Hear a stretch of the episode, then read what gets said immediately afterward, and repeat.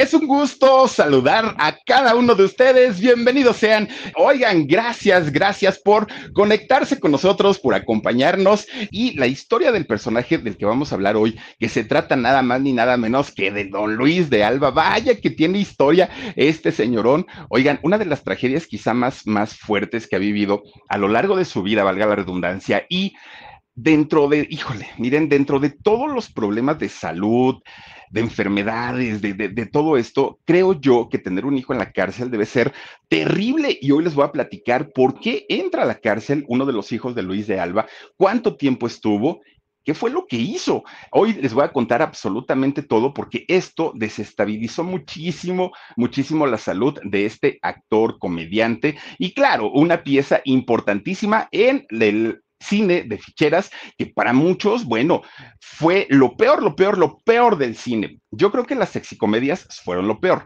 pero mucha gente dice que el cine de ficheras fue de lo peor. Dice don Luis de Alba, yo trabajé en la época de oro del cine mexicano porque generó mucho dinero. No, tampoco don Luis, tampoco exagere. La época de oro, pues fue de don Pedrito Infante, doña Sarita García, todos ellos, ¿no? Lo que hizo don Luis en la época de las ficheras, bueno, fue algo muy comercial y que se consumía, válgame Dios, de una manera tremenda, tremenda. Hoy les cuento toda, toda, toda la historia de don Luis de Alba y todos sus personajes, además que a mí me encantaban, oigan, de mis favoritos, el ratón Crispín, ¿cómo no? Te odio con odio jarocho, decía el ratón Crispín. También me acuerdo mucho de por ahí el Juan Cam Ay, miren nomás, era, era de verdad una chulada ver a, don Luis de Alba con sus orejotas y, y sus bigotes. Y fíjense que con esos disfraces, uno, siendo niño en aquellas épocas, lo disfrutaba. Hoy nos presentan algo así en la tele, bueno, lo, les arrancamos las orejas y decimos, oiga, por favor, haga algo bien hechecito y bien producido. Antes, con estas cosas tan sencillas, nos entreteníamos con don Juan Penas. ¿Se acuerdan cómo don Juan Penas iba tocando su guitarrita? Siempre, siempre tratando de cantar una cancioncita. Tantos personajes tan importantes que hizo eh, don Luis de Alba y llega a coronarse como uno de los mejores comediantes de este país, pero de repente su vida cambia y prácticamente su carrera, su vida, su familia, todo prácticamente a punto del colapso. Hoy les voy a platicar y cómo es que se, eh, pues lo rescataron, ¿no? De alguna manera y cómo es que logra salir de este bache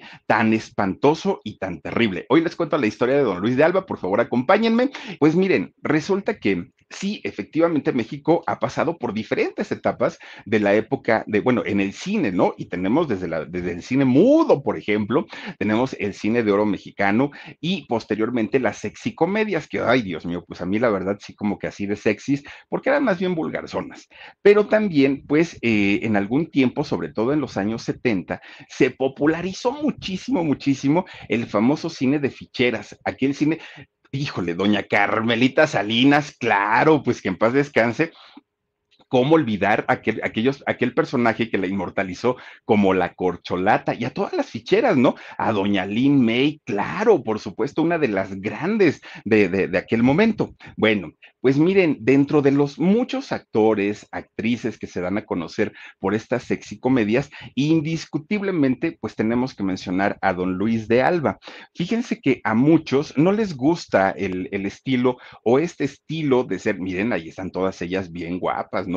Doña Lynn May, está también Wanda Seux y está ahí esta mujer Sasha Montenegro. Bueno, pues resulta que a mucha gente le gustó esta eh, parte del cine de México y a otros no. ¿Por qué? Porque resulta que muchos decían, es que eran muy vulgares, es que no, no, no, pero finalmente en aquella época se retrataba cómo se vivía en el México, ¿no? En aquellos años. Fíjense que sí marcaron una época indiscutiblemente, tan es así que hoy podemos hablar del cine de ficheras. De los actores, yo me acuerdo, por ejemplo, pues un flaco Guzmán de aquellos años, el flaco Ibáñez, don Alfonso Sayas, don Rafael Inclán, bueno, todos estos personajes que fueron muy, muy, muy famosos en, aquel, en aquellos años. Hoy vamos a platicar de don Luis Alba García, Luis de Alba García. Yo tenía, un compañero en radio que se llama Luis Alba, por eso es que, por eso es que dije Luis, Luis de Alba. Bueno, él fíjense que nació hace 77 años, ya tiene sus ayeres, 77 años, y miren que se ve conservado, ¿eh? Para la edad que tiene, y él es Jarón Por eso es que cuando hace el personaje del ratón Crispín, siempre decía, te odio con odio jarocho, decía, porque en verdad él nació en el puerto, ¿no? nació allá en Veracruz. Bueno, fíjense que su mamá, de don Luis de Alba, era una mujer que además de componer canciones muy bonitas, también cantaba y cantaba bastante, bastante bien la señora. Una mujer muy trabajadora, además de todo. Incluso fíjense que ella llegó a grabar algunas de sus canciones, no de manera profesional, las grabó de manera amateur, pero finalmente ya se, ya, ya se había convertido en una persona, pues importante también dentro de la música. Fíjense que ello, eh, ella, de hecho, no quería embarazarse, ¿no? Ella, pues una mujer, imagínense nada más, una mujer veracruzana, pues bien dada, frondosa, guapetona, muy sexy la señora. Claro que tenía pues sus romances, claro que tenía sus novios, ¿no? Posteriormente se casa ella, pero ella sentía que tenía una carrera por delante, que ella, pues lo que menos quería en aquel momento era convertirse en mamá. Ella dijo, no, pues ¿qué creen? De repente que sale con su domingo 7, como decimos aquí en México, pues que ya está embarazada la señora. Ay, Dios mío. ¿Y ahora qué vamos a hacer? Decían, pues es que yo no lo tenía contemplado y tampoco es que pues en este momento de mi vida quisiera ser, ser este mamá. Bueno, pues finalmente ya estaba, ¿no? Pues el, el embarazo. Nace su bebé. Cuando nace su bebé, pues le pone por nombre Luis, fíjense nada más. Luis se convierte, pues ya estando, digo, no fue como que un hijo planeado, pero finalmente ya estando dentro de la familia, pues claro que se convierte en un niño muy querido, en un niño muy amado, era el mayor aparte de todo, y pues claro, los papás tratan de darle lo mejorcito a este muchacho. Fíjense que eh, esta familia tiene cuatro hijos, fueron cuatro los, los que pues nace, ¿no? De, esta mujer. El mayor, de hecho, estudió medicina, fíjense nada más, él, él, estudia medicina, uno de los hermanos de Luis, bueno, el que le seguía, ¿no? Estudia medicina y el menor, a pesar de haber sido un niño que fue adoptado, porque en realidad no es hermano biológico de ellos, este que llegó desde los tres meses de edad a esta familia, a la familia Alba. Y resulta que los, los señores lo procuraron mucho, lo cuidaron mucho, se crió prácticamente con ellos y lo adoptaron como, como su hijo. Este más pequeñito eh, terminó estudiando contaduría. Y fíjense que de hecho este hermano menor eh, de, de, Luis durante mucho tiempo se convirtió en su representante y en el que le manejaba todas las cuentas. Bueno, pues finalmente los hermanos, muy unidos, a pesar de que uno de ellos pues no traía la sangre de, los Alba, ¿no? Bueno, pues fíjense que el señor, el padre de, Luis, siempre buscando una mejor calidad de vida para sus, para sus cuatro hijos, uno de ellos adoptado, pues resulta que él estaba estudiando eh, para abogado, estaba estudiando leyes allá en el puerto, pero resulta que él dijo, si me quedo aquí, o trabajo, o estudio, o mantengo a mi familia, no puedo. Y dicen que en México, es decir, en la Ciudad de México, hay más oportunidades, la gente como que tiene más, más oportunidades, podría tener dos turnos, podría estudiar y aparte podría estar con mi familia. Entonces, se vienen, ¿no? De, ahora sí que de, de Veracruz del puerto a la Ciudad de México, que en aquellos años no había autopistas. Hoy en cuatro horas está uno de la Ciudad de México al puerto de Veracruz. Es muy cerquita, pero en aquellos años era una excursión tremenda, ¿no? Para, para viajar del puerto a la Ciudad de México. Bueno, pues llegan finalmente a vivir con la abuelita paterna. Fíjense, ahí llegan porque la abuelita vivía exactamente en la lagunilla, ahí en el meritito este centro, y aparte, pues imagínense, pegadito al barrio de Tepito, al barrio Bravo. Pues estos, estos muchachos que llegan, pues obviamente chiquitos, pues cuando llegan y ven las vecindades, algo totalmente distinto y totalmente diferente a como veían, a como vivían allá en Veracruz, ¿no? Entonces, pues resulta que el señor sí termina de, estudiar su licenciatura aquí en México. Gracias, Olguita Ortiz, gracias por tu super sticker, te mandamos muchos besos. Bueno, pues resulta que llegan a vivir y justamente en donde ellos vivían, en una vecindad, que era una vecindad de cuatro patios, fíjense, era de estas vecindades grandotas, ¿no? Pero resulta que los cuartos donde ellos vivían eran cuartitos bien chiquitos, pero bien chiquitos. Apenas si cabía una camita individual y ponían un tubo, bueno, yo, así tenía, tenían un tubo para, este, para colgar su ropa. Era todo lo que tenían. Un baño comunitario, bueno, era, era pues finalmente un tipo de vida no tan glamuroso, ¿no? Pues finalmente era el barrio, el barrio de la lagunilla. Bueno, pues miren, si algo le gustó a los niños de Alba, mi gente, ¿cómo están? Yo soy Nicola Porchela y quiero invitarlos a que escuches mi nuevo podcast Sin Calzones, en el que con mi amigo Agustín Fernández y nuestros increíbles invitados hablamos de la vida, la fiesta y nuestras mejores anécdotas. Y obviamente todos los detalles que no contamos en ningún otro lugar, solo lo van a tener acá en Sin Calzones. Ven a escucharnos como más nos gusta estar sin calzones. Ustedes ya saben que nos gusta andar sin calzones por todos lados y a ustedes les gusta vernos sin calzones todos los jueves en cualquier plataforma donde escuches podcast y en YouTube. Era que en esta vecindad, uy, bueno, había de chamacos cantidades cuincles corriendo para un lado, para el otro, todos jugando, ¿no? Todos con la pelota, todos con el balón, ahí andaban para un lado y andaban para otro. Cuando llegan los niños de Alba, pues obviamente se juntan con todos estas, con todos estos chamacos y a ellos les encantó Claro que a los papás pues lo veían de otra manera, porque de haber vivido en la libertad de la playa, del puerto o del calorcito tan rico, de pronto tenían que vivir en un cuartito pequeño, de pronto tenían que estar vigilantes de sus hijos porque pues era muy peligroso. Sigue siendo hoy un barrio de respeto, Tepito y, la lagunilla. Esto no les gustaba mucho a los papás, pero pues finalmente pues era lo que había, ¿no? Ahí vivía la mamá del señor y pues tenían que, que adaptarse. Bueno, pues miren, Luis, en particular, todos los hermanos eran canijillos, pero en particular Luis se hizo amigo de los comerciantes, de los limpiaparabrisas, de los boleros, de los músicos, de las chicas buena onda. No, no, no, no este cuate a todo mundo le hablaba. A.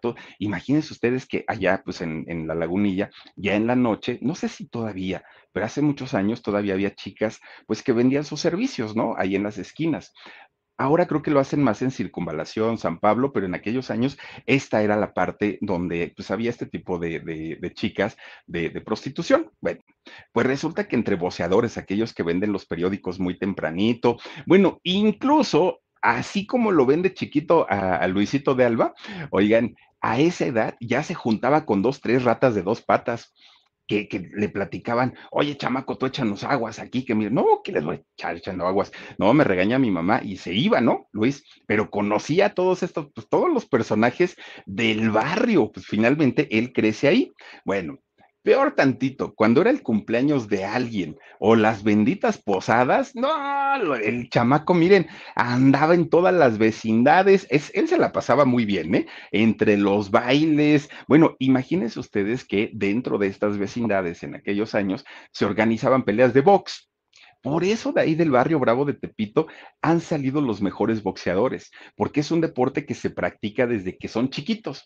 ¿Y saben por qué se practica el box en estas eh, colonias como Tepito, La Bondojito, este, la, la Lagunilla, todas estas colonias?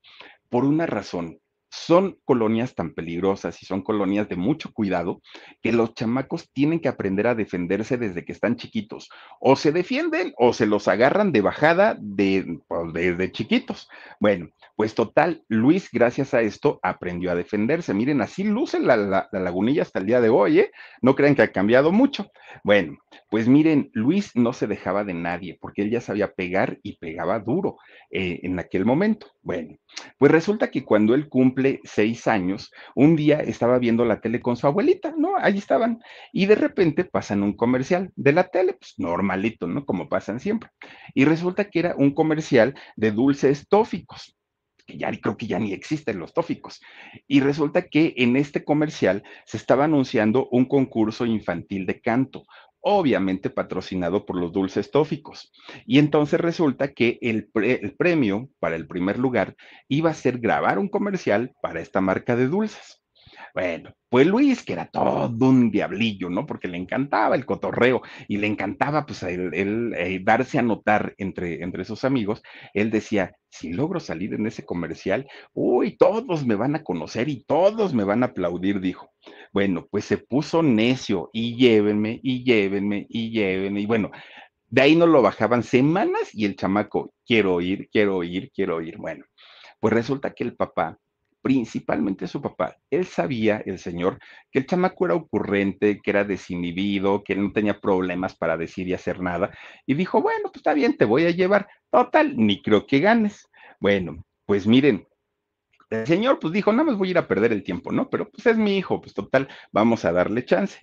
Miren, resulta que este chamaco cuando llega le preguntan, ¿qué vas a cantar? Y dijo el señor, ay, este chamaco ni siquiera ensayó, pues para pronto. Y el chamaco así, miren, levanta la mano y dice, Serenata Huasteca, dijo Luis de Alba, ¿no? ¿Cómo? Pues sí, ahí empieza, canto al pie de tu ventana, para que sepas que te quiero. Chiquillo el chamaco, pues no ganó el primer lugar. El primerito, y descalificaron a todos así de, de entrada, de entrada, dijeron, ya ni traigan a más, este chamaco es el bueno. Bueno, pues miren, desde ahí le pidió a su papá que lo siguiera llevando a diferentes concursos. Ya gané uno, puedo ganar otro, y puedo ganar otro, y puedo ganar otro. Claro que alguno que otro perdía, otros sí, otros no.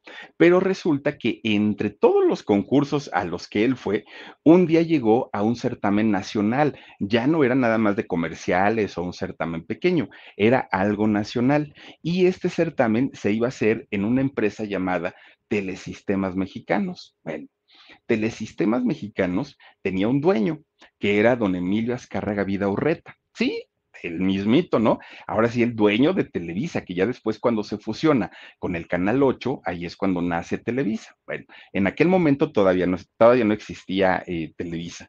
Resulta que entonces va a participar Luis de Alba siendo niño a este concurso. Bueno, pues cuando lo ve don Emilio Azcarraga Vida Urreta, siendo muy chiquillo el chamaco, pues le dijo a los papás, oigan, su hijo pues canta bien, la verdad es que el chamaco pues es afinadito, no lo hace tan tan mal y yo estoy pensando en formar un grupo de niños que canten, el señor siempre fue visionario, ¿no? El, eh, don, don, Emilio Vida Vidaorreta. Él iba siempre un paso adelante. Entonces él decía, quiero formar un grupo para que estos niños pues eh, empiecen a hacer una carrera artística en la empresa que es mía, que es Telesistemas. Pues los papás dijeron, ¿y qué es lo que va a hacer? Miren, ustedes tráiganmelo. Yo aquí lo mando a la escuela, le, lo, lo, meto a clases de canto, de baile, de actuación, de todo. Y una vez que el niño ya esté desarrollado como artista, aquí mismo le damos trabajo. Los papás dijeron, bueno, pues no perdemos nada y además no está tanto tiempo en el barrio porque los papás sabían que el barrio era bravo y ahí sí, pues está canija la cosa.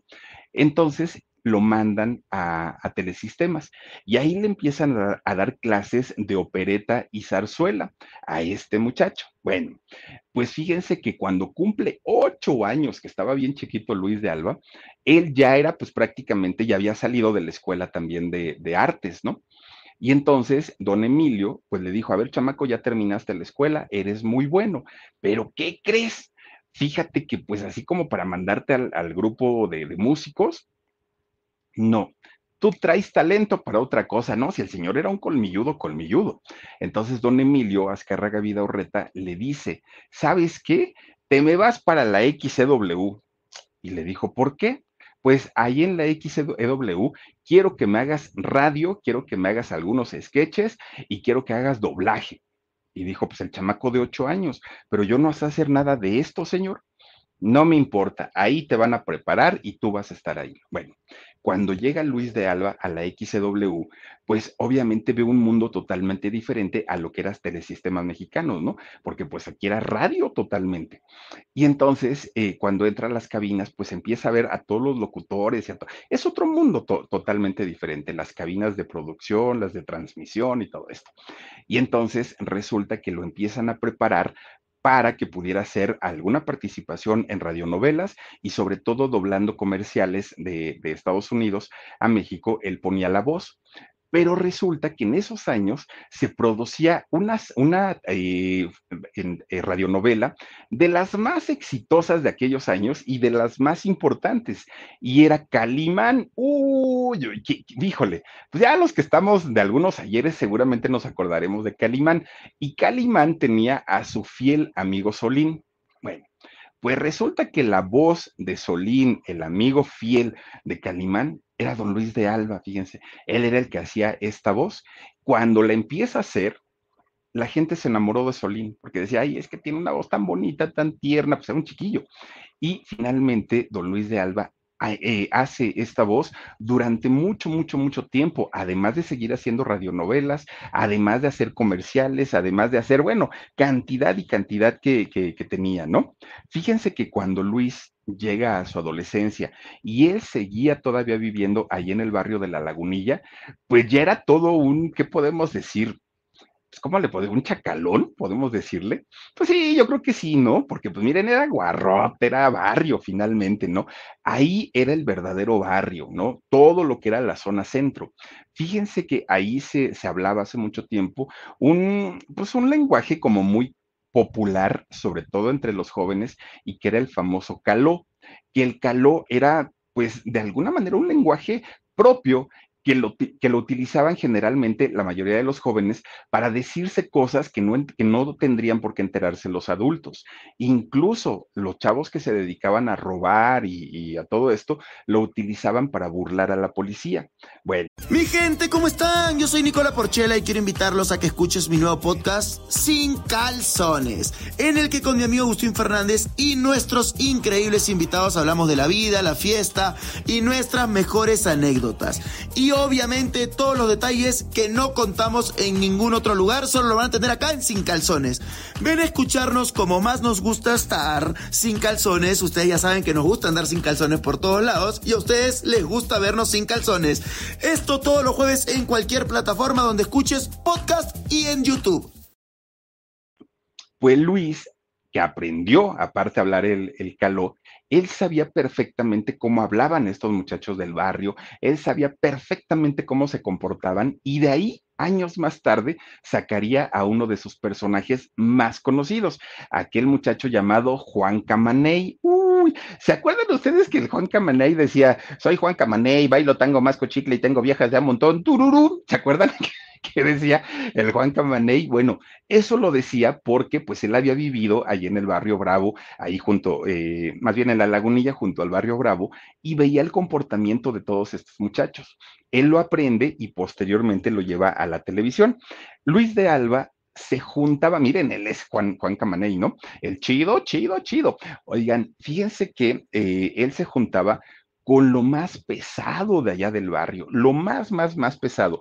Incluso, fíjense que en algún momento él llegó a, a robar, don Luis de Alba, porque había tanto escuincle, malviviente que se dedicaba a eso, que aunque Luis no lo necesitaba porque su papá era trabajador, pues resulta que el chamaco, pues sí, dicen por ahí que las amistades corrompen, y yo creo Claro que sí. Fíjense que eh, dentro del grupo que él se juntaba, había de pronto, dividían, hagan de cuenta, de un grupo de personas dividían.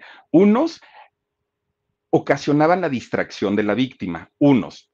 Otros eran los que asaltaban y posteriormente llegaban otros que decían, ay señorita, ¿qué le pasó? ¿Quiere que le hablemos a la policía? Y ya le gritaban a la policía cuando la misma policía estaba, estaba este, coludida con ellos. Era todo un circo que hacían para de alguna manera pues dejar no tan mal a la víctima, ¿no? Pues Luis en algún momento llegó a ser de los distractores, de los que distraían a la víctima para que otro llegara, le arrancara la bolsa y ya luego vinieran los terceros y la consolaran un poquito. Solamente lo hizo una vez, pero con esa vez, pues tuvo para sentirse muy mal. Años más tarde repetiría la historia y ahorita se los voy a platicar. Bueno, todo esto Luis lo hacía más que por necesidad, lo hacía para no ser rechazado por todos sus amigos de, de, de, la banda, ¿no? Porque decían, si él no lo hacía, decían, ay, este fresita, este qué le pasa y todo el rollo. Bueno, pues resulta que de repente se corre un rumor muy fuerte ahí en la lagunilla. Y este rumor decía que la lagunilla iba a ser derribada, que iban a ser derribados todos estos edificios viejos, edificios antiguos, porque había un nuevo plan de gobierno. Entonces, mientras mucha gente estaba protestando y estaban diciendo que no, el papá de Luis de Alba les dijo, nosotros no nos podemos quedar aquí vámonos y se lo lleva a vivir a Tlatelolco, que está muy cerquita, por cierto, de ahí. Se lo lleva a vivir para allá, para Tlatelolco, rentan un departamento y finalmente ni siquiera hicieron lo que iban a hacer con la lagunilla, pero los, los saca de ahí a los hijos y pues ya tenían un nivel de vida pues diferente, porque aparte ya tenía el papá su licenciatura, ya era abogado, ya le iba muy bien, ya trabajaba para la judicatura, perdón, entonces pues ya ganaba su buen dinerito el señor. Ya tenían una vida totalmente distinta, ¿no? Y los muchachos pues obviamente iban a la escuela, pero ellos eran barrio como ellos solos. Ay, perdón, déjenme tomar un poquitito de agua porque si no, yo no sé de repente qué pasa, pero bueno, oigan, pues fíjense, ya llegando eh, y viviendo ahí en Tlatelolco, pues Luis se va a hacer su preparatoria ahí en el, en el colegio, junto al colegio de San Ildefonso, ahí se va Luis de Alba a estudiar. Bueno, pues miren, era de los más populares, porque para ese momento todo el mundo ya sabía que este muchacho era, había sido el Solín, ¿no? De, de, Calimán, que hacía radionovelas, que bueno, pues ya había tenido su participación incluso en algún concurso de canto y lo querían mucho sus compañeros allí en la preparatoria. Era de los mejor portados, además de todo. Bueno, pues ya hacía doblaje, ya era un, un, hombre, pues digamos, conocido dentro de, de su grupo. Bueno, pues de repente Fíjense que eh, Luis, a diferencia de la gente de, allá del barrio, él no se fue por el mal camino, él decidió estudiar, no hizo lo que la mayoría de sus compañeros y de sus amigos que había tenido en la, infancia, que muchos de ellos, el, al que mejor le fue, terminó de comerciante o terminó trabajando para alguna empresa, alguna fábrica. De ahí en fuera, la gran mayoría terminaron, muchos de ellos en la cárcel, muchos de ellos ya ni siquiera lograron pues sobrevivir porque murieron en alguna balacera, en fin, pero Luis sí quería ser un hombre de provecho. Bueno, pues miren, resulta que cuando termina su preparatoria Luis de Alba, él ya no quería estudiar porque él decía, ya tengo trabajo, ya gano bien, hago mis doblajes, hago mis locuciones, ¿qué necesito? Decía. Y entonces le dijo a su papá, eh, ¿sabes qué, papá? Ya no quiero estudiar. A partir de ahora, pues ya quiero dedicarme 100% al trabajo. Y el papá le dijo, Luis, estás loco. Si yo con cuatro hijos logré sacar una licenciatura, que no lo puedas hacer tú, además de tu trabajo, necesitas tener una, una licenciatura y yo te dejo en paz. Ya, yo no te voy a pedir más, pero por lo menos saca tu licenciatura. Y entonces fíjense que le cae el 20 a Luis de Alba y dice, pues creo que mi papá tiene razón, si él pudo, ¿por qué no voy a poder yo? Bueno, pues él no nada más estudia una carrera, de hecho estudió dos. Fíjense que la primera la estudia en la UNAM y ahí sale eh, titulado como director de orquesta en la Escuela Nacional de Música.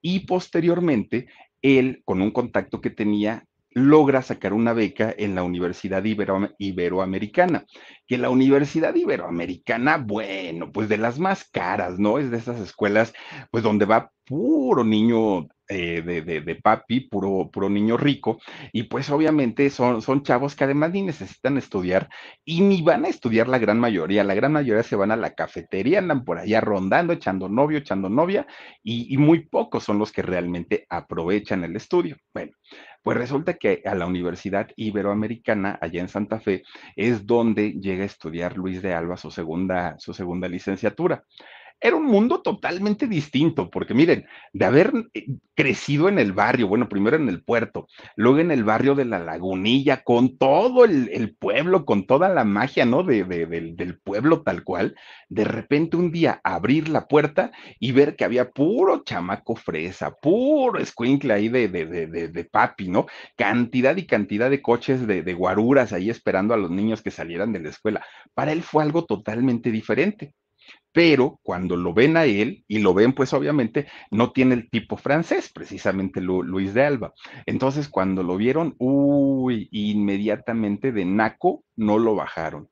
Fue lo menos que le dijeron a ese, ¿no? Mugroso, gordo, panzón, feo, pobretón. Le dijeron de todo a Luisito de Alba, ¿no? Pobre, pobre hombre. Pero ya en ese momento, pues él ya había estudiado una, una licenciatura. Entonces sabía cómo defenderse porque además en el barrio sabía pegar y sabía pegar duro. Entonces decía, ah, y ustedes métanse conmigo y van a, van a ver cómo, cómo les va. Pero además de todo, Luis se empieza a desquitar porque decía, a ver, si estos no me bajan de, pobretón, si estos no me bajan de, de, que soy, este, pues sí, del, del pueblo, ahora va la mía, dijo Luis de Alba. Y entonces les empieza a hacer burla de cómo hablaban, de cómo se veían, de cómo eran sus ademanes. Solito empieza, ¿no? Empieza a hablar así con la papa, ya sabe, ¿no? Empieza a hablar así Luis y, movía su cabello, porque lo, aquellos muchachos con su cabello así peinadito y todo, pues lo movían para un lado y lo movían para el otro, y Luis empieza a hacer lo mismo todo, todo, todos los ademanes, ¿no? Y entonces les empieza, eh, le, empieza él como a querer tener interacción con ellos, pero hablando así. Entonces no, no, no faltaba el que, el que le preguntaban, ¿y dónde vives? Eh? Y entonces ya Luis les empezaba a decir, ¿no? Ah, pues ahí en Tlatelolco y todo, y todo. O sea, güey, ¿cómo? Le decían, ¿vives en uno de esos que tienen una casa sobre otra casa? Sí, a los multifamiliares. Bueno, Luis de Alba estaba, o sea, él, él no, no, no daba crédito que todo lo que veía fuera real, que existieran este tipo de chamacos, pues sangronzones y payasones, ¿no? Y que además, pues, pues eh, humillaran a todo mundo. Bueno, pues resulta que tanto y tanto y tanto y tanto que les hizo burla que llegó el momento en el que ya se tuvieron que acostumbrar hasta cuates se hicieron. Bueno, de repente los maestros, que por cierto, de ahí salió el personaje del Pirurris, ¿no? Este, es, este muchacho pues que habla fresa y con su cortecito y, que humilla a todo mundo, a todo mundo les dice nacos y todo. Bueno, pues resulta que se hacen muy amigos, ya los fresitas y Luis de Alba. Pues resulta que cuando los maestros les dejaban algún trabajo, pues se iban a casa de alguno de ellos, ¿no? Y a la casa de algunos ellos, de, alguno de ellos, no iban a estudiar, iban a la alberca, iban a los jardines, iban a fumarse su porro, bueno, ya sabrán sus vivencias de, de, los universitarios de la Ibero. Pero resulta que pues decían, bueno, y a la casa de Luis, ¿cuándo van a ir? Y Luis decía, yo no tengo problema en llevarlos, pues vivo allá en Tlatelolco, ya lo sabían. Ahí tienen que cuando les toca un trabajo, los invita a su casa pues los chamacos era algo exótico para ellos irse a meter ahí a Plata. Mi gente, ¿cómo están? Yo soy Nicola Porchela y quiero invitarlos a que escuches mi nuevo podcast Sin Calzones, en el que con mi amigo Agustín Fernández y nuestros increíbles invitados hablamos de la vida, la fiesta y nuestras mejores anécdotas. Y obviamente todos los detalles que no contamos en ningún otro lugar, solo lo van a tener acá en Sin Calzones. Ven a escucharnos como más nos gusta estar sin calzones. Ustedes ya saben que nos gusta andar sin calzones por todo lados y a ustedes les gusta vernos sin calzones. Esto todos los jueves en cualquier plataforma donde escuches podcast y en YouTube. Llegan para allá y lo recibe la mamá de Luis, ¿no? Pásenle muchachos, están en su casa y todo. Un departamento chiquito, entonces pues obviamente ni sabían dónde acomodarse ni dónde sentarse. Y estaban, pues Luis los puso a estudiar y de repente pues ya las tripas chillaban de hambre, ¿no? Y así como que china, ahora que pues, ¿qué les damos? Ay, dice su mamá, ni te preocupes, si ahorita les hago unas tortitas de huevo con frijoles, se van a chupar los dedos. Ah, pues dáselas. Miren, la señora saca una charola con sus tortas, ¿no? Pues, de bolillo, con, con, con huevito revuelto y frijolitos. No, hombre, los aparte dragones, ¿no? Miren, para ellos era un manjar porque nunca habían probado algo así, nunca en su vida, o sea, de, de, sus restaurantes lujosos y todo eso, no salían los chamacos. Y ahora, comer lo que come el pueblo, ¿no? Unas tortitas de huevo con frijoles y unos chiles curados, no, no, no, no, no, pues ellos estaban pero fascinados, y a partir de ahí les encantaba ir a Tlatelolco, a, ya ya, ya ni siquiera buscar a Luis, iban a buscar a la señora para que les hiciera unas tortitas de huevo. Imagínense cómo era la cosa que sobre la avenida Reforma que, rodea una parte de, de, Tlatelolco, fíjense que estaban estacionados todos los carrazos con los guaruras de estos chamacos para regresarlos a su casa. Y terminan siendo pues finalmente buenos amigos. Si, si el asunto no es que, que no haya compatibilidad, por otra cosa, es la falta de conocimiento de cómo vive uno y de cómo vive el otro. Y claro, cuando les tocaba ir a casa de uno de los riquillos, pues Luis se metía a la alberca y los otros decían, bueno, ¿y este qué, qué le pasa, no? Como si no tuviera alberca en su casa. Pues claro que no. Para Luis todo lo que vivía en casa de ellos era nuevo. Para ellos lo que vivían en casa de Luis era algo totalmente nuevo también. Y así se la llevaron ¿eh? durante mucho tiempo. Bueno, pues mientras esto pasaba, Luis seguía trabajando en la tele, Luis seguía trabajando en el radio, él seguía ya con una licenciatura y ya estaba próximo a titularse en la segunda. Pues por esos años, que era 1976, se anuncia en la televisión que los famosísimos polivoces, que era este señor Cuenca, Eduardo Manzano y Enrique Cuenca, se separaban. La gran mancuerna de los polivoces llegaba a su fin y era algo que poca gente podía creer porque decían, ¿cómo? Si estos hombres son tan exitosos. Bueno, pues resulta que es a Eduardo Manzano a quien le dan su propio show, su propio show televisivo, ¿no?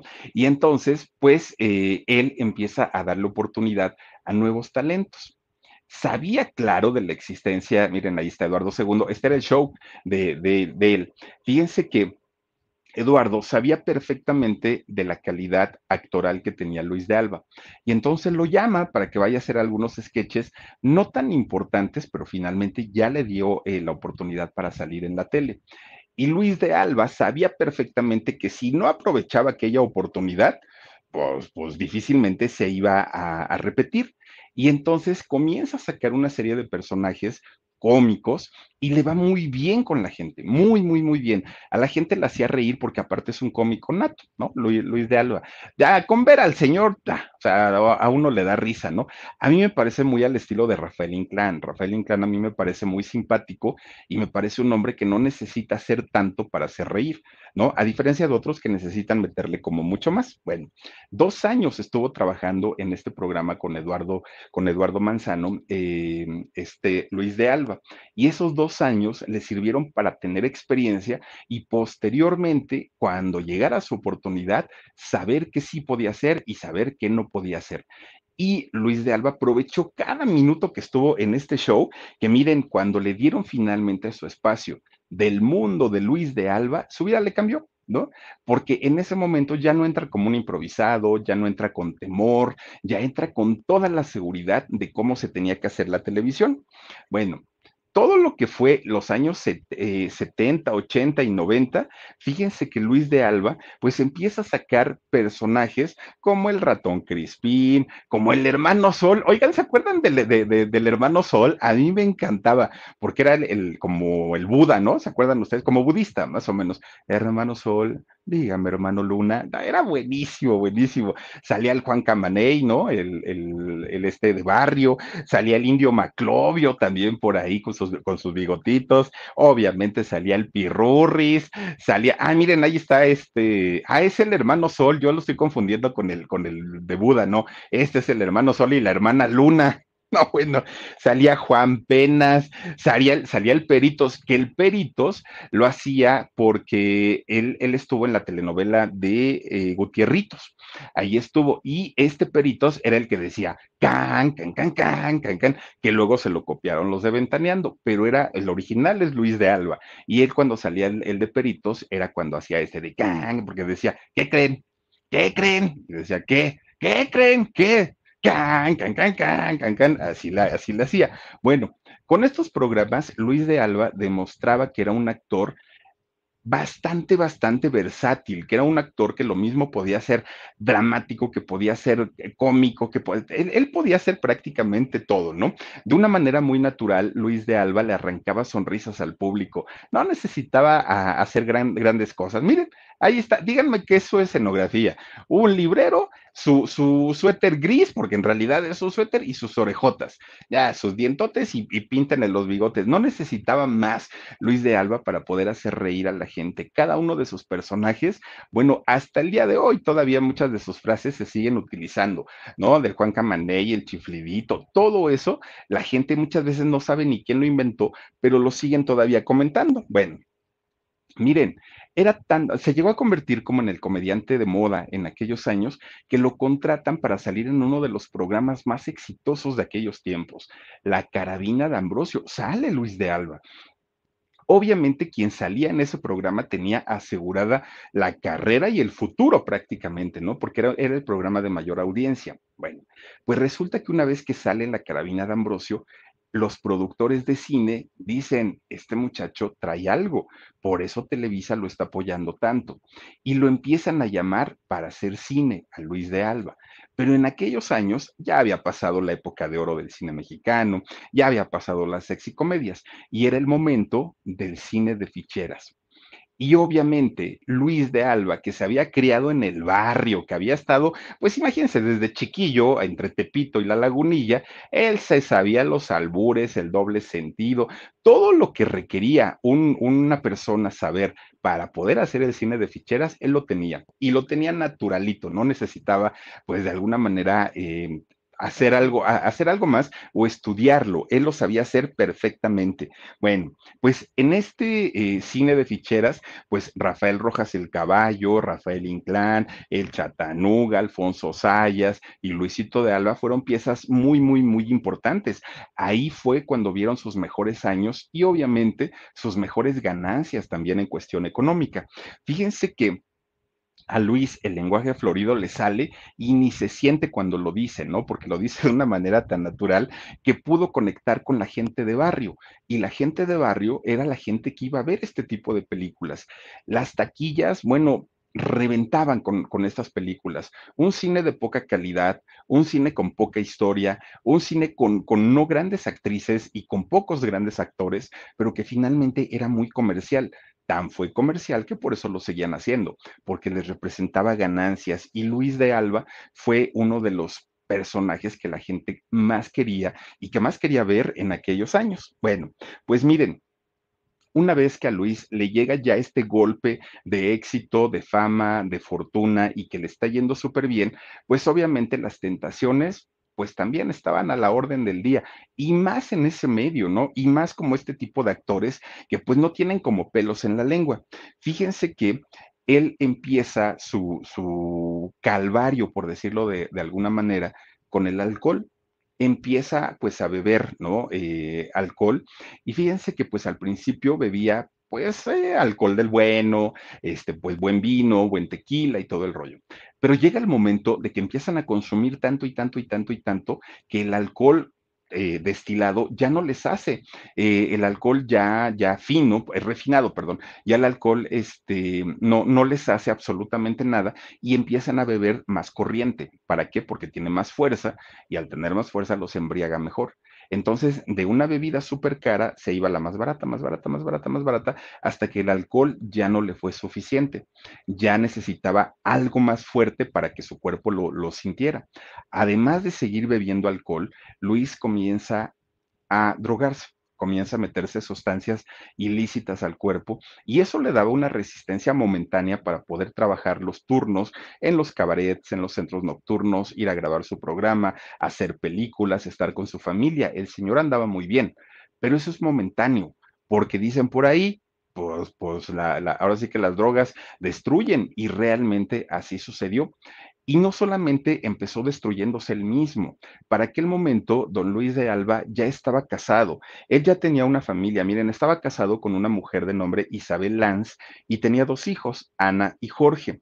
Pues ellos sufrían muchísimo al verlo mal porque prácticamente estaba pues pues un era era ya verlo en el agujero, ¿no? ¿Por qué? Porque muchas veces don Luis llegaba con la botella en la mano a los sets de grabación o llegaba tomado o llegaba drogado. Realmente se veía bastante, bastante mal. Agarraba las... Mi gente, ¿cómo están? Yo soy Nicola Porchela y quiero invitarlos a que escuches mi nuevo podcast Sin Calzones, en el que con mi amigo Agustín Fernández y nuestros increíbles invitados hablamos de la vida, la fiesta y nuestras mejores anécdotas.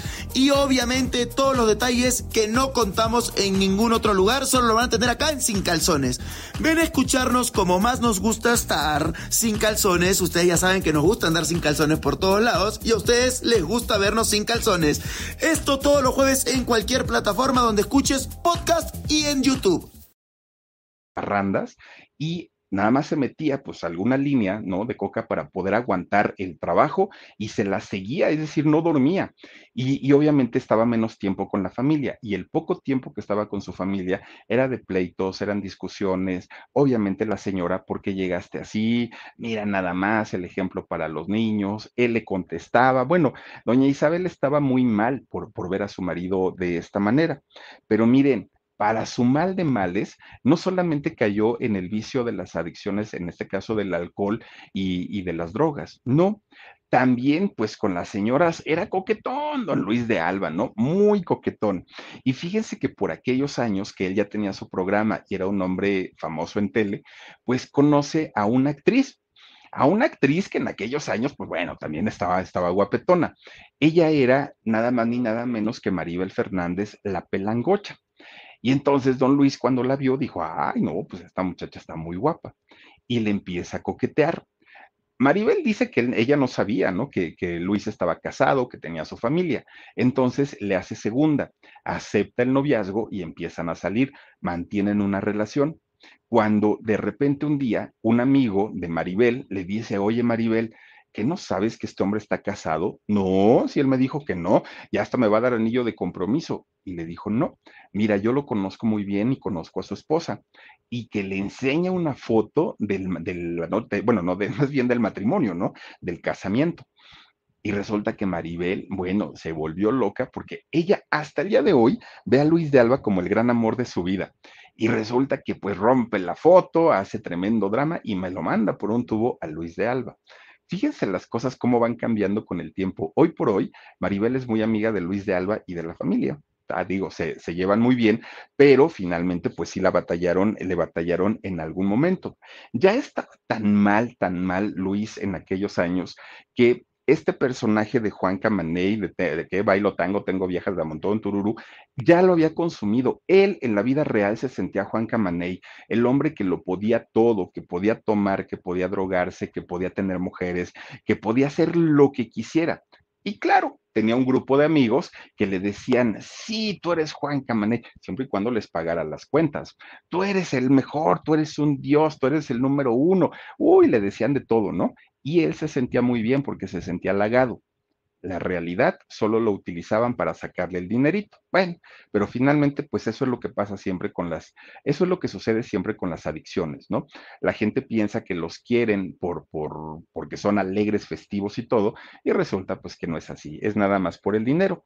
Ya estaba su estado muy mal eh, físicamente, en cuestión de salud, emocionalmente, con su familia, en el trabajo, ya estaba en una, en, en una etapa bastante, bastante mal, que hasta su matrimonio con Isabel le costó, ¿no? La señora obviamente quería ayudar la señora quería hacer algo por él y él no se dejaba. Luis, Luis estaba como muy metido en, en sus vicios.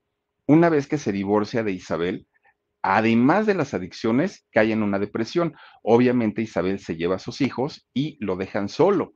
Entonces Luis queda triste, queda a la deriva y obviamente empieza pues, a consumir más y empieza a tener delirios, alucinaciones.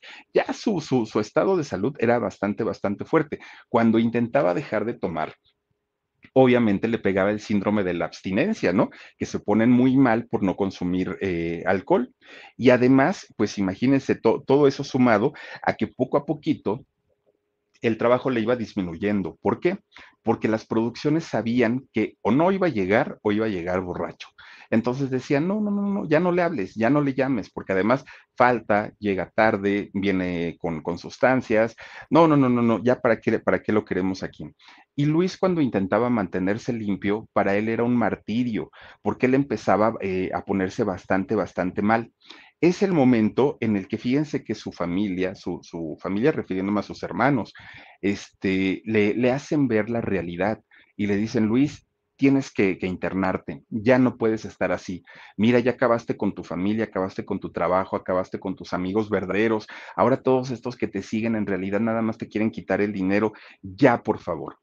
Entonces Luis trata, ¿no? De, de, salir de este problema y cuando regresa a trabajar, fíjense que conoce a una chica que la estaban lanzando en aquel momento como una actriz de cine en aquellos años. Beatriz se llama esta mujer.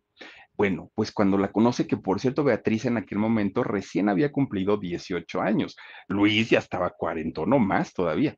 Y resulta que eh, Luis la ve y dice, esta, esta, niña está muy bonita.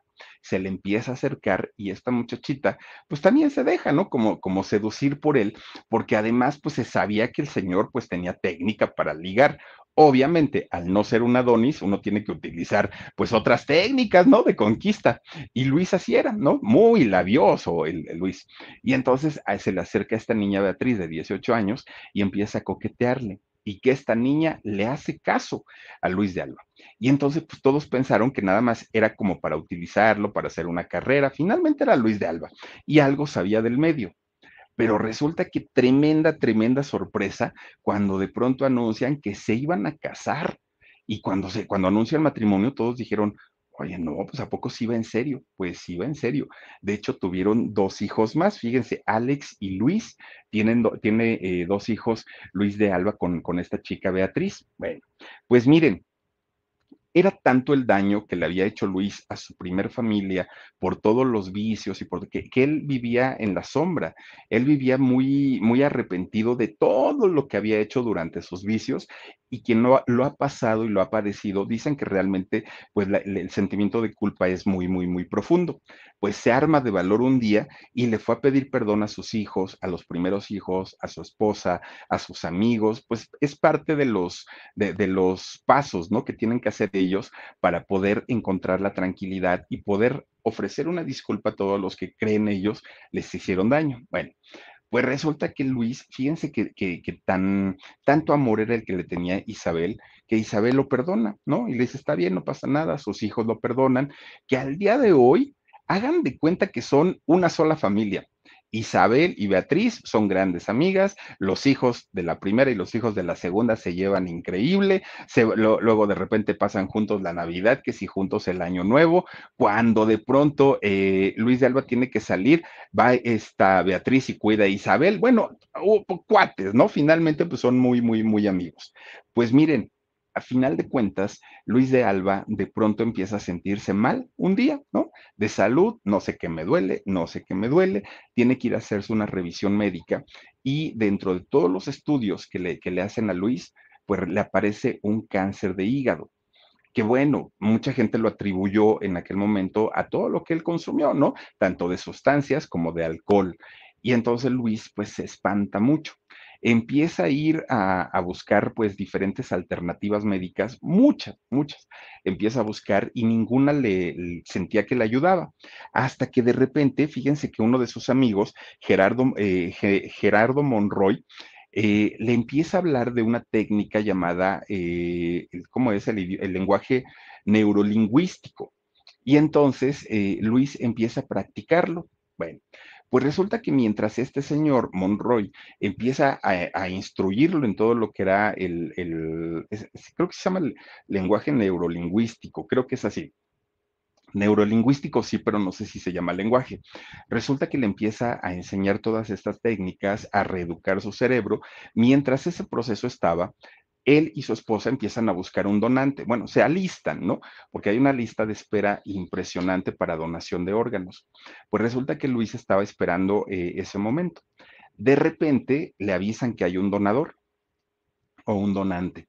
Y en cuanto la gente se da cuenta que a él ya le iban a hacer la, el trasplante, mucha gente protestó porque decían, no es posible, con dinero baila el perro, porque había mucha gente antes que Luis que ya estaba formada, que ya, ya necesitaba el trasplante con urgencia, y por todos los contactos que debe tener este señor en televisión, en radio y con muchas otras personas, se están brincando. Programación neurolingüística. Gracias, Doris Montes. Sí, yo sabía que algo por ahí me fallaba. Neurolingüístico, sí. Programación neurolingüística, gracias. Y entonces eh, resulta que Luis de, de, de Alba es acusado prácticamente de tráfico de influencias para brincarse todos los protocolos de un trasplante y que se lo, se lo asignaran a él. Obviamente Luis pues estaba muy apenado y nunca se aclaró si en verdad utilizó el tráfico de influencias o no. El hecho es que lo citan en el hospital para hacerle ya el trasplante y para decir, señor, aquí ya está su hígado. Pues resulta que tremenda, tremenda sorpresa que al momento de, hacer la incisión para cambiarle el, hígado a Luis de Alba, resulta que ya no tenía nada. El cáncer estaba pues ya prácticamente de, desaparecido. Obviamente Luis decía que se había tratado de un milagro, él no lo logró entender y su amigo Monroy le dijo, es parte, dice, de, la mente. Lo que hiciste con la mente fue ordenarle a tu cuerpo que sanara de esta enfermedad créanlo o no, bueno, pues a Luis de Alba sí le funcionó y él eh, finalmente, pues sí, sí empieza pues una recuperación muy, muy, muy lenta, pero finalmente, pues sí, sí, este, logra recuperarse de este problema. Bueno, pues Luis queda muy contento, muy feliz, ya las cosas estaban mejorando. Pues cuando estaba en plena recuperación de esto, escucha que Luis, el hijo de su primer matrimonio, tenía problemas ¿no? Pero nada más le dijeron, hay problemas. Y él dijo, hagan lo que sea para, para ayudarlo. ¿Qué es lo que le está pasando? Pues no resulta que este muchacho entró a la cárcel, el primer hijo de Luis de Alba, entra a la cárcel. Cuando le dicen a este señor, bueno, casi se nos vuelve a morir, porque, porque dijo, pero ¿de qué? ¿Qué hizo este muchacho? Pues resulta que este muchacho, sin tener la necesidad, porque aparte, pues el, papá hasta ese momento le, les proveía, sin tener la necesidad, se juntó con una banda de robacoches. Y resulta que estos muchachos, pues tanto robaban partes o autopartes como robaban eh, coches. Pero no paró ahí la cosa, no los agarraron por eso. Resulta que otro día se les ocurre la gran idea de ir a robar una casa. Pero resulta que esta casa le pertenecía a un general del ejército, de esos meros meros, que llegó a, ser jefe de la defensa, fíjense nomás. Y resulta que este, se meten a esa casa sin saber de quién era, ahí en el Pedregal. De hecho, esa, eh, la familia Alba vivía ahí en el Pedregal también, a sus vecinos. Entonces se meten a robar y encuentran una vajilla de plata que dijeron, no, pues ya con esto lo vendemos y para qué quieren, era mucho, mucho, todo era de plata. Y entonces resulta que la casa estaba videovigilada de todo a todo. Pues los agarran a estos chamacos, ¿no? A los otros, quién sabe cómo les iría, pero por lo menos a Luis, Alba, a Luis de Alba Jr., cuando lo agarran, quién sabe si algo tendría que ver el, el general del ejército, pero muy rápido lo sentencian y resulta que le dan ocho años de condena para pasar en cárcel por esta situación del robo. Y eso porque no había sido robo con violencia. Por eso no le dieron más. Bueno, pues obviamente Luis trató de ayudarlo, trató de apoyarlo, pero el muchacho tuvo finalmente que purgar su condena. No hubo de otra. Ocho años estuvo en la cárcel y cuando salió dijo, quiero cambiar mi vida, quiero cambiar mi, destino, ya no quiero que me vean como, como un ratero, ahora quiero pues dedicarme, de hecho se hizo muy devoto a la Virgen de Guadalupe, este muchacho, y su vida la cambió. Obviamente esto le dio mucha tranquilidad a su padre, que ya estaba muy afectado por, por esta situación. Bueno, pues de ahí vienen los problemas de salud para, para Luis de Alba, que se cayó primero y se rompió la cadera. Fue a ver a este señor, este, ¿cómo se llama? Eh, Emilio Azcárraga Gallán, para ver si le hacía un préstamo porque le cobraban 500 mil pesos para, para cambiarle la cadera. Pues todavía don, don Emilio Azcárraga Gallán, eh, pues déjame pensarlo, déjame ver, ahorita no hay dinero, que es que no sé qué. Cuando de repente llega don Chabelo, deja de estar pidiendo limosnas. Ahí está, mira, el chequezote por medio millón de pesos es tuyo, págamelo cuando puedas y si puedes, si no, así déjalo, no pasa nada y se quedó con la, con la boca abierta este Emilio Azcarra Gallán. Fíjense, con todo el mineral y todavía déjame ver, voy a pensarlo, es que yo te aviso, que no sé qué. Llegó don Chabelo y dijo, ahí está, ya dejen de estar dando lata, ¿no? Bueno, pues miren, de ahí, luego un día allá en Zapopan, no chocó adentro de una unidad habitacional, don Luis. Bueno, se rompió el fémur, no se lo rompió, se lo deshizo el fémur, el, eh, don, don, don Luis. Bueno, le ha ido como en feria en cuestión de salud, si no se nos cae, si no choca, si no, bueno, ya no más falta que le orine un perro a don Luis de Alba. Le ha pasado de todo, de todo. En Monterrey también se volvió a caer el pobre señor. Bueno, Fíjense que la familia, de hecho, de Luis de Alba, ya en, el último accidente que tuvo, tuvieron que hacer una colecta para poder pagar la hospitalización de, Luis y finalmente poder eh, operarlo. Ya está recuperado parcialmente, pero ya está recuperado.